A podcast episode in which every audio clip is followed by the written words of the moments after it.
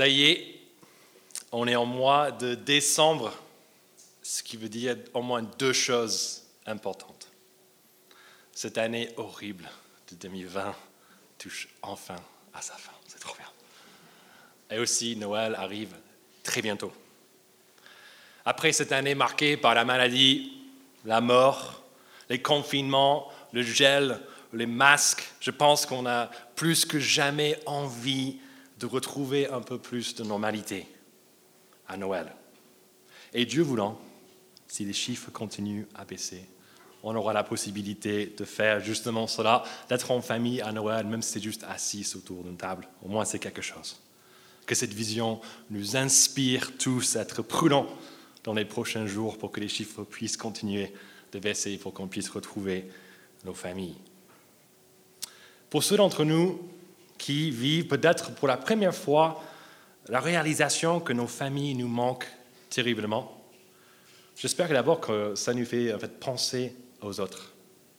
Il y a autour de nous plein de gens qui viennent d'autres régions, d'autres pays, et en fait, ils n'ont pas la chance de voir souvent leur famille.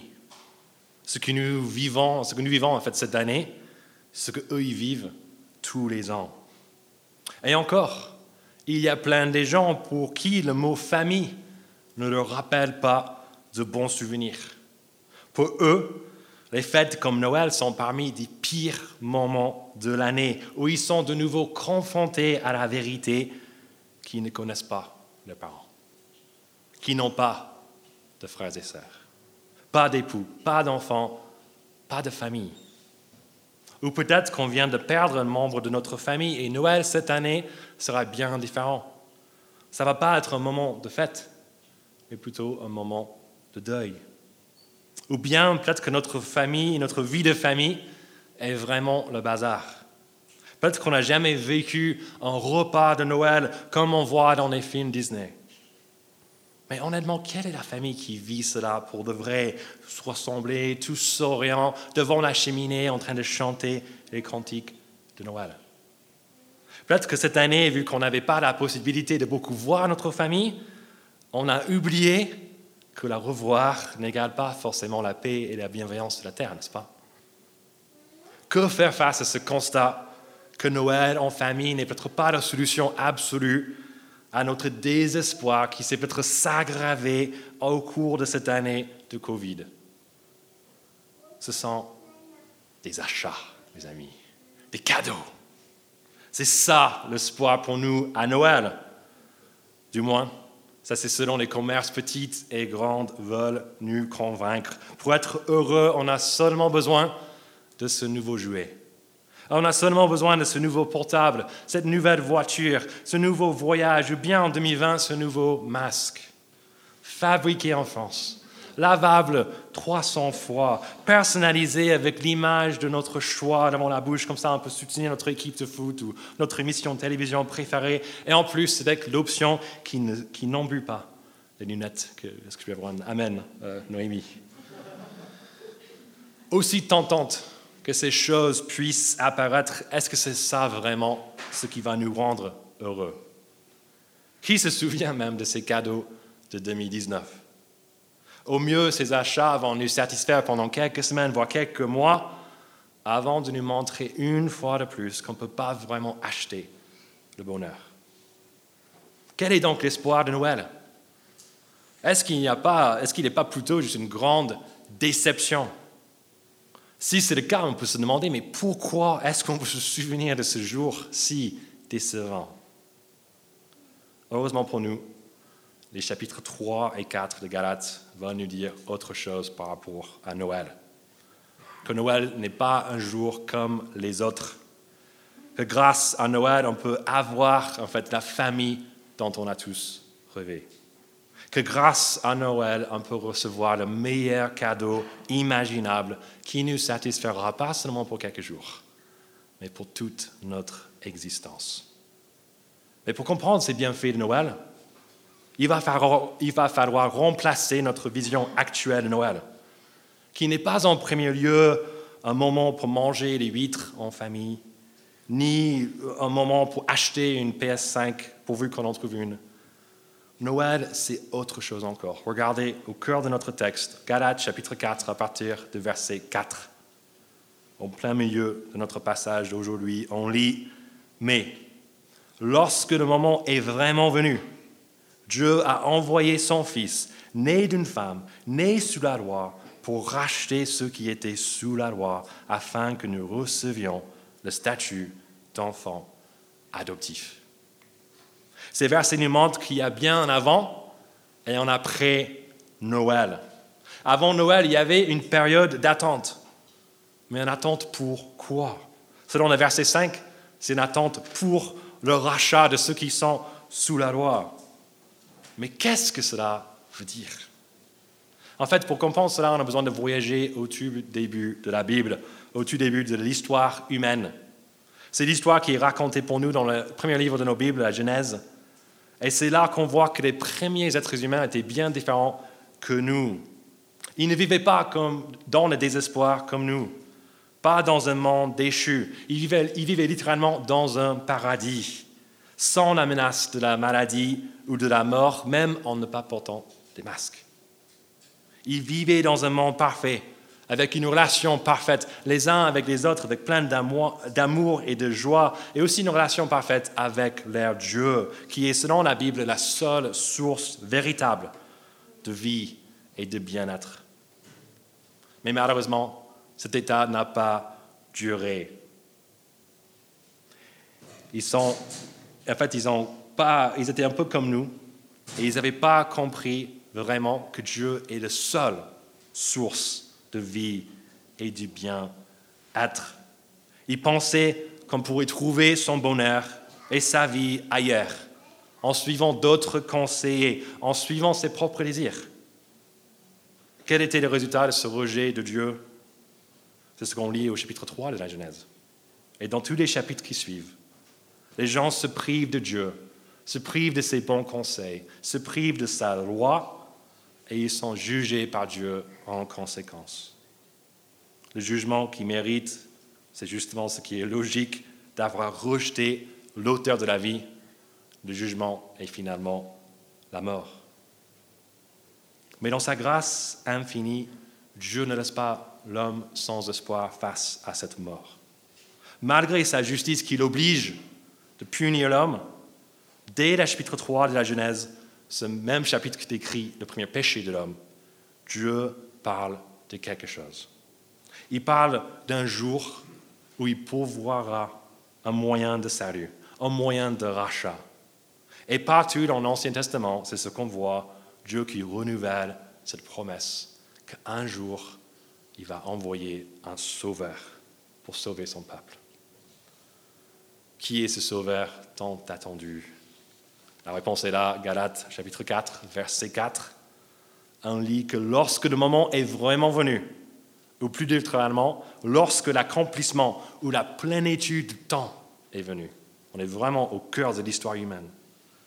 Dieu a envoyé son Fils. Ce Fils, on le sait qui c'est, c'est Jésus, qui est décrit ici comme Fils de Dieu, donc divin, mais aussi comme né d'une femme et donc humain. Mais regardez la fin du verset. Cela dit que Jésus est né sous la loi. Pourquoi ce détail? Pour nous montrer la perfection du plan de Dieu. Dieu sait que personne n'est parfait. Personne ne respecte sa loi comme il devrait, et donc tous sont condamnés. C'est juste sa condamnation.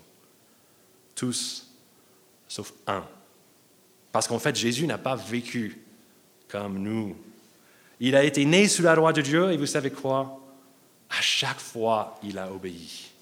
Il faisait toujours le bon choix. Il cherchait toujours la volonté de Dieu au lieu de sa propre volonté. Il était parfait et il méritait la perfection de la vie éternelle dans la présence de Dieu. Mais vous connaissez l'histoire, Jésus est mort à la croix. Et pourquoi? Et cela, mes amis, c'est le cœur la bonne nouvelle de l'Évangile. Jésus n'est pas mort pour ce qu'il a fait, mais pour ce que ses disciples ont fait. Il a porté sur lui le prix que, que méritent nos fautes, la mort. Il a racheté, c'est dans le verset 5, Tout ce qui, sous la loi, ne faisait pas le poids, c'est nous tous. Et en plus, la fin du verset 5, il leur a donné sa perfection pour qu'ils deviennent ainsi des fils et des filles adoptés de Dieu. Voici la vraie raison pour laquelle on fête Noël. À cause de ce grand salut que Dieu accomplit pour son peuple à travers son Fils. Il est venu nous rejoindre dans notre désespoir pour nous en faire sortir. La prochaine fois qu'on voit du coup ce petit Jésus dans la mangeoire, ce n'est pas un sujet de moquerie ou de blague. C'est un sujet qui devrait susciter chez nous la plus grande admiration. C'est la preuve ultime que ce Dieu contre lequel on s'est tous rebellés, rébellés pardon, nous aime. Il nous a tant aimés qu'il a envoyé même son propre Fils pour nous racheter, pour que nous puissions être ses fils et ses filles. On n'a rien fait pour mériter cela, on ne peut rien faire pour mériter cela. C'est la pure grâce de Dieu. Et c'est le message de ce livre de Galates qu'on ne peut jamais gagner notre salut, qu'on ne peut pas avancer dans notre salut en obéissant aux œuvres, des œuvres de la, en accomplissant pardon, des œuvres de la loi, mais seulement grâce à Jésus-Christ. C'est seulement par ce moyen que nous devenons et que nous restons des fils et des filles de Dieu. Avec cette bonne compréhension de ce qui est Noël, on peut maintenant découvrir qu'est-ce que cela veut dire pour nous en lien avec les deux, deux sujets dont j'ai parlé au début, la famille et les cadeaux. Ce sont les deux choses qu'on nous promet à Noël, mais ce sont deux choses qui souvent nous déçoivent, n'est-ce pas? Mais ici, grâce à Noël, grâce à ces versets, grâce à ce que Dieu y a fait, on verra que la famille et les cadeaux dont on rêve tous sont pleinement disponibles pour nous grâce à l'arrivée de Christ à Noël. Et on va commencer d'abord en découvrant comment Christ change notre vision de famille. Et on verra ça dans les trois versets euh, du chapitre 3 à la fin du chapitre, donc les versets 26 à 29. Quatre versets du coup. Regardez. Vous êtes tous fils de Dieu par la foi en Jésus-Christ. En effet, vous tous qui avez été baptisés en Christ, vous vous êtes revêtus de Christ. Il n'y a plus ni juif ni non-juif. Il n'y a plus ni esclave ni libre. Il n'y a plus ni homme ni femme, car vous êtes tous un en Jésus-Christ. Si vous appartenez à Christ, vous êtes donc la descendance d'Abraham. Vous êtes héritier conformément à la promesse. Quand on place notre foi en Jésus-Christ, quand on passe par les eaux symboliques du baptême où on se revêt de Christ, on entre dans une famille, la famille de Dieu lui-même. Cela veut dire pour nous qui sommes étrangers ici, loin de notre famille biologique, que nous ne sommes pas vraiment son famille à Toulouse. Cela veut dire pour nous qui n'avons peut-être pas pas du tout une famille biologique. On ne les connaît pas. Que nous avons quand même une famille en Christ, ici dans cette salle. Nous ne sommes pas orphelins.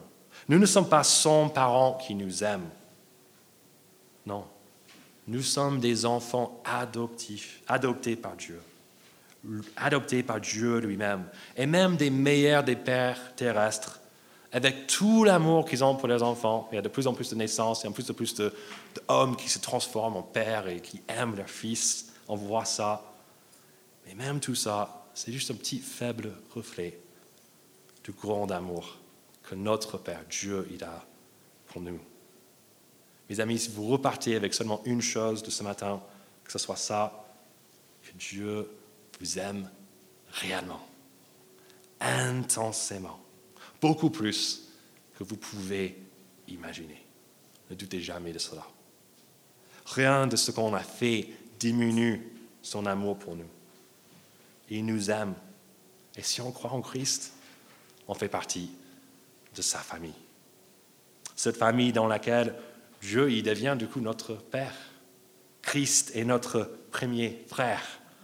Et tous les croyants autour de nous sont nos frères, nos sœurs, nos parents, nos enfants.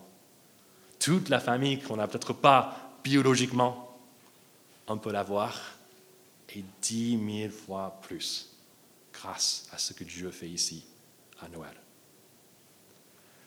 Mais Noël ne nous donne pas seulement une famille, cela pourrait être une nouvelle mitigée, n'est-ce pas? Si la famille de Dieu ressemble, ressemblait pardon, à nos familles qui sont assez désunies. Mais qu'est-ce qui nous rend nos familles désunies?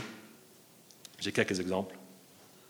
Peut-être que notre vie de famille était vraiment excellente. Quand on était enfant, on kiffait ça, c'était trop bien. Mais dès le mariage de notre sœur, ça a changé. Son mari, il est sympa, ok, ça va, mais il n'aime pas les traditions de notre famille. Maintenant, ils ont des enfants, et donc maintenant tout est tourné autour d'eux.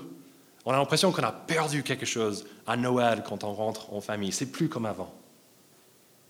Peut-être que dans notre famille, c'est presque impossible de se retrouver autour de Noël parce qu'on a un oncle, une tante qui sont riches.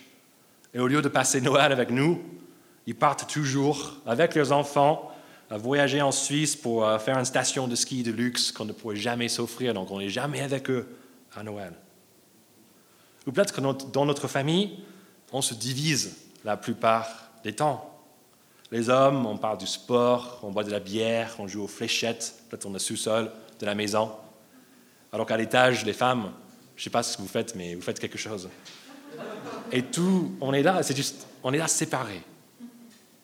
Mais tous ces exemples ne touchent pas aux choses horribles, vraiment horribles, qui peuvent avoir lieu dans nos familles. Des choses qui peuvent arriver dans nos familles aussi. Les parents et les frères et sœurs qui ne se voient plus, qui ne se parlent plus, qui ne veulent rien avoir à faire les uns avec les autres. Heureusement pour nous, Noël ne nous donne pas une famille comme ça mais une dans laquelle on peut vivre la vraie unité, l'unité absolue. Regardez le verset 28. On voit que tout ce qui peut nous séparer de Dieu ou les uns des autres est supprimé par l'œuvre de Christ. Il n'y a plus de catégories juifs, non-juifs, initiés, outsiders. Il n'y a plus d'importance concernant notre classe sociale ou économique. Malgré même la différence de genre, nous sommes tous un Jésus-Christ.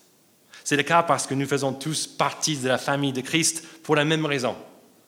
Pas à cause de ce qu'on a fait, pas à cause de notre statut, mais seulement grâce à l'œuvre de notre Seigneur.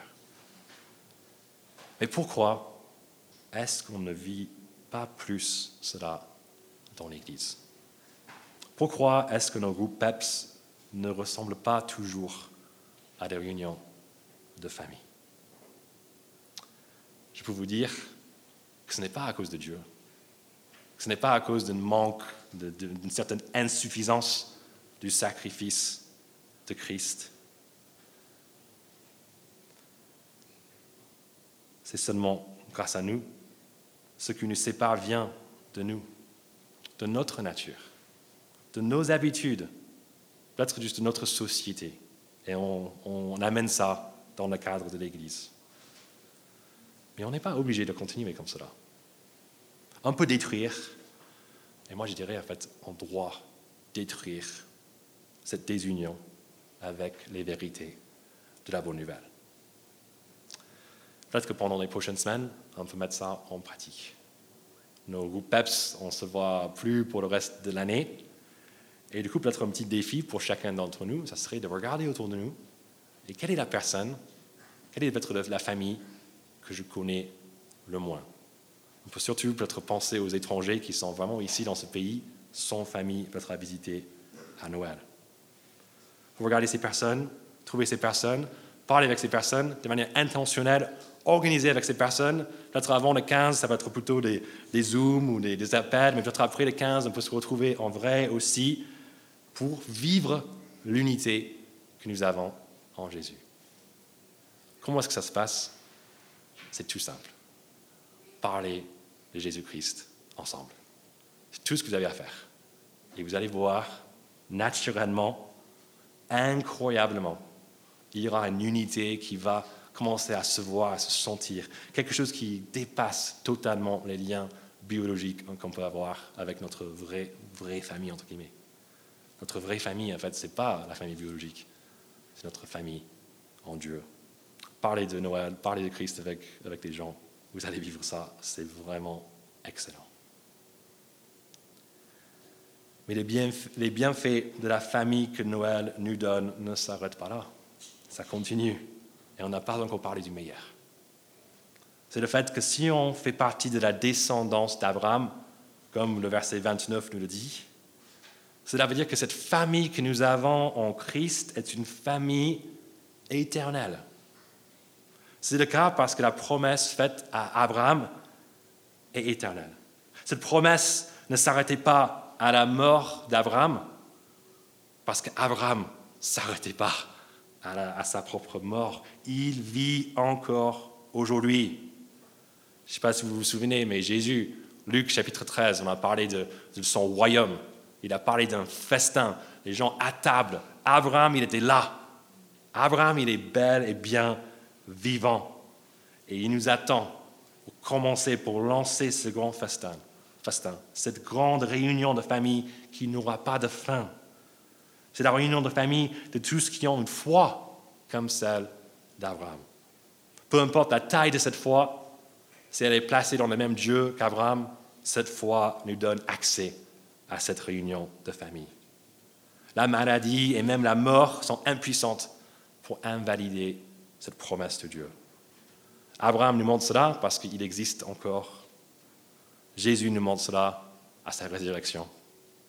Et si on a une foi comme celle d'Abraham, si on s'est revêtu de Christ, la mort n'est pas la fin pour nous. Cela veut dire que tous nos frères et sœurs en Christ qui sont déjà morts ne sont pas vraiment morts. Souvent la Bible va parler de, ces personnes comme en train de... Ils sont, ils sont au sommeil.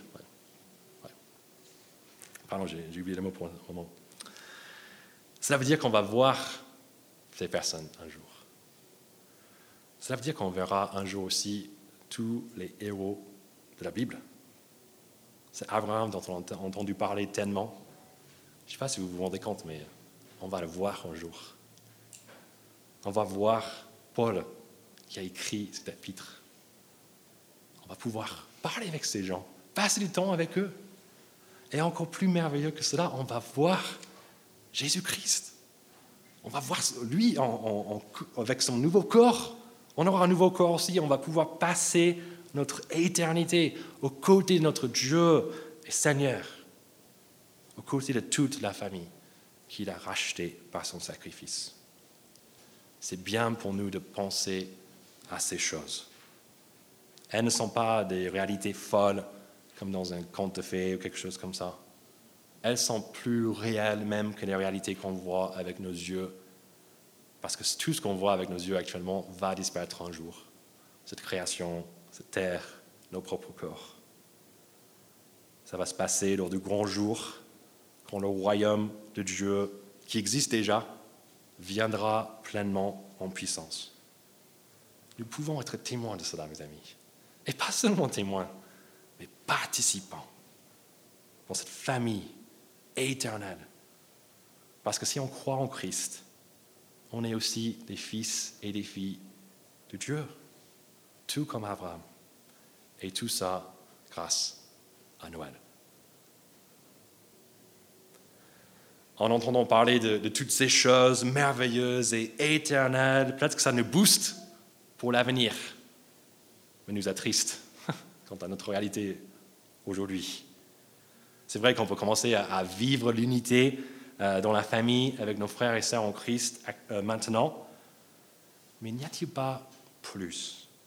Si seulement Dieu nous avait laissé quelque chose d'autre, un cadeau en, quelque sorte qui nous permettrait de jouir encore plus de ces réalités éternelles. Si seulement Dieu il était bon comme ça. Je pense que vous voyez que je pose cette question parce que Dieu, il est bon comme ça. Il nous a donné en fait ce cadeau. Dernier verset du chapitre 3, nous dit que tout ce qui appartient, tout ce qui appartient à Christ sont des héritiers avec Abraham, à la promesse éternelle que Dieu lui avait faite. On peut lire ces histoires même dans Genèse 12 à 15. Et après une discussion sur les droits d'un héritier, dans les premiers chapitres du verset 4, les versets 1 et 2, Paul y fait les liens avec nous, nous qui avons cru comme Abraham. Regardez le verset 3 avec moi. Nous aussi, de la même manière, lorsque nous étions des enfants, nous étions esclaves des principes alimentaires qui régissent le monde. En gros, Paul est venu dire que avant Noël, avant de connaître Christ, on était comme les enfants sans héritage.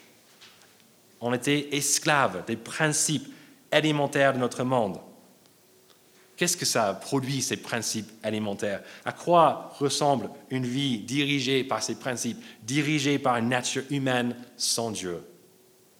C'est ce qu'on voit sur la page en face, Galates chapitre 5, à partir du verset 19. Regardez cette liste, liste qui n'est pas du tout belle. Qu'est-ce qui produit?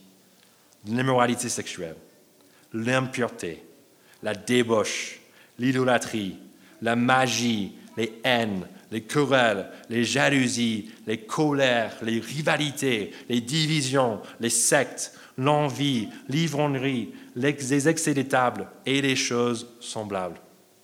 Toutes ces choses, comme peut-être des cadeaux de Noël quelquefois qui nous apparaissent, qui nous promettent euh, la satisfaction, mais ces choses qui se terminent toujours de la même manière, dans la déception. Gloire à Dieu il ne nous laisse pas dans cet état pitoyable. Gloire à Dieu pour le mais du verset 4 de Galates chapitre 4. Mais lorsque le moment est vraiment venu, Dieu a envoyé son Fils, né d'une femme, né sous la loi, pour racheter ceux qui étaient sous la loi, afin que nous recevions le statut d'enfant adoptif. Nous avons déjà parlé de ces versets où on voit la première de deux actions de Dieu dans ce texte. Verset 4, il a envoyé son Fils sur la terre. C'est Christ qui nous rachète et qui nous donne la possibilité d'être des enfants de Dieu. Mais on n'a pas encore mentionné la deuxième action de Dieu dans ce texte. Regardez ça avec moi à partir du verset 6. Et parce que vous êtes ses fils, Dieu a envoyé dans votre cœur l'esprit de son Fils qui crie Abba, Père. Ainsi, tu n'es plus esclave, mais fils. Et si tu es fils, tu es aussi héritier de Dieu par Christ. Après l'envoi de son Fils à Noël, Dieu nous envoie une deuxième personne. Cette fois-ci, cette personne ne devient pas homme, mais c'est plutôt qu'elle habite dans les cœurs de chaque homme qui croit. Qui est-ce Dans ce verset, c'est l'Esprit de Jésus, c'est le Saint-Esprit. Il est le droit de naissance pour chaque enfant de Dieu. C'est lui qui confirme dans, par ses cris dans nos cœurs que l'Éternel, le grand maître de l'univers, le Dieu qui avant était en colère contre notre péché, contre nous, il n'est maintenant plus contre nous. Il est notre Abba. Traduction, papa. Il est notre Père. Ce Dieu, il n'est plus loin de nous. Il habite dans son cœur par son esprit. Et quand l'esprit de Dieu habite en nous, ça change des choses, mes amis. Juste après la liste pourrie que nous venons de lire, regardez ce que l'esprit de Dieu produit à partir du verset 22 du chapitre 5. Mais le fruit de l'esprit, c'est l'amour, la joie, la paix, la patience, la bonté, la bienveillance, la foi, la douceur, la maîtrise de soi. En entendant cette liste, est-ce que vos cœurs sont comme les miens en train de se dire, mais moi je veux vivre cela? Moi j'ai l'impression que j'étais créé pour cela. On a cette impression parce que c'est vrai. On a été créé pour vivre l'amour, la joie et la paix, et la liste continue. Dans nos jardins, avant la chute des premiers humains, il n'y avait, avait que ça. Une existence parfaite où les qualités de Dieu régnaient et où le peuple de Dieu était au paradis. Cela est notre héritage à l'avenir, un retour à ce paradis. Mais c'est aussi notre présent. Parce que ce même Dieu qui habitera avec nous lors de la pleine réalisation de ses promesses, ce même Dieu habite chez ses enfants aujourd'hui. L'héritage des enfants de Dieu, une relation rétablie avec lui qui produit le fruit de l'esprit et une existence joyeuse et éternelle.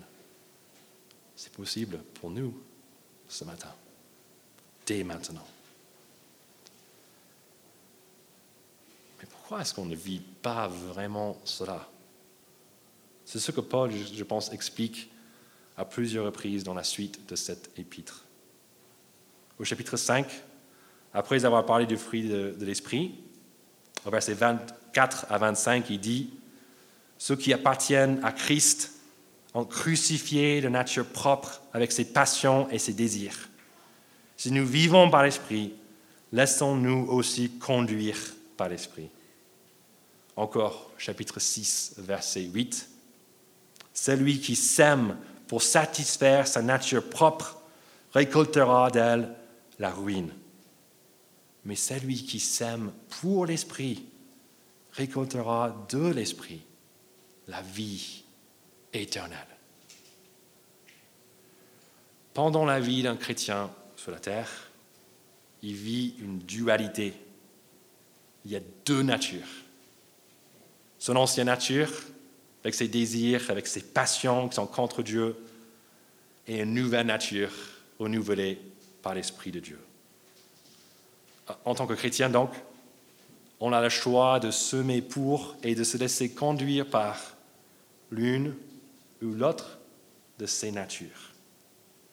C'est un peu le choix qui est devant nous lorsque nous préparons une tarte aux fraises. Va-t-on mettre du sucre dans cette tarte comme dans la recette ou va-t-on le remplacer par du sel? C'est un choix qui aura des conséquences, n'est-ce pas? C'est un choix qui sera évident pour nous quand on mange cette tarte, n'est-ce pas? Si donc notre tarte aux fraises a un goût horrible salé, si nous ne vivons pas le fruit de l'esprit en ce moment, est-ce que cela ne veut pas dire qu'on n'a pas s'aimé pour l'esprit Peut-être qu'on s'est laissé séduire de nouveau par les choses de ce monde, ces choses de cette ancienne manière de vivre notre ancienne nature. Mais comment mettre du sucre dans la tarte? Comment semer pour l'esprit? Je pense que c'est ce que Paul explique au début du chapitre 3 de cette lettre. Il, a fait, il commence son grand argument au début du chapitre 3, les versets 1 et 2. Écoutez. Galates sans intelligence qui vous a fasciné, vous, aux yeux de celui Jésus-Christ a été décrit comme crucifié Voici seulement ce que je veux apprendre de vous. Est-ce en pratiquant les œuvres de la loi que vous avez reçu l'Esprit ou en écoutant l'Évangile? Avec foi Les Galates, ils pensaient qu'ils pouvaient avancer dans la foi chrétienne en accomplissant les œuvres de la loi. Paul est en train de dire non, ce n'est pas comme ça que vous êtes devenu chrétien. Ce n'est pas comme ça que vous avez reçu l'Esprit.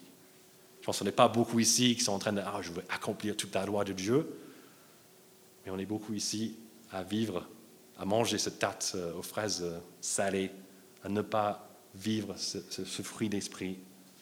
Et face à cette question, mais est-ce en pratiquant les œuvres de la loi que vous avez reçu l'Esprit ou en écoutant l'Évangile avec foi? Paul veut clairement qu'on dise, mais c'est en écoutant l'évangile avec foi. Carrément ça. C'est pas ça, ces moyens-là qu'on a reçu l'Esprit de Dieu. N'est-ce pas donc aussi par ce même moyen, l'écoute de l'Évangile avec foi, qu'on s'aimera pour l'Esprit et ensuite on récoltera la vie éternelle, une vie pleine et comblée. Par conséquent, il faut se poser la question, qui écoutons-nous en ce moment? Est-ce nous-mêmes? Est-ce nos propres désirs? Est-ce notre copain? Est-ce nos parents? Est-ce des promesses de notre culture? Ou est-ce la bonne nouvelle de l'Évangile qui nous dit que satisfaire nos propres désirs mène toujours à la déception, à la ruine. L'Évangile qui nous dit que ce dont on a vraiment besoin à Noël, comme tous les jours, ce n'est pas le nouveau jouet, ce n'est pas même la fin du confinement. Ce dont on a vraiment besoin pour aller bien, c'est Dieu et sa famille. Et c'est justement cela, comme on a vu dans ce passage, que l'Évangile nous procure. Nous avons Dieu qui habite en nous par son esprit. Et nous avons toute une famille de croyants avec qui nous pouvons chercher à vivre cette année un Noël pas comme les autres. Un Noël plein d'amour, de joie, de bonté, de fruit d'esprit. Un Noël rendu possible parce que, verset 4, lorsque le moment est vraiment venu, Dieu a envoyé son Fils, né d'une femme, né sous la loi, pour acheter ce qui était sous la loi, afin que nous recevions le statut d'enfant adoptif. Est-ce qu'on va écouter cela, mes amis? Et pas simplement l'écouter, mais l'écouter avec foi. Je vais prier pour nous.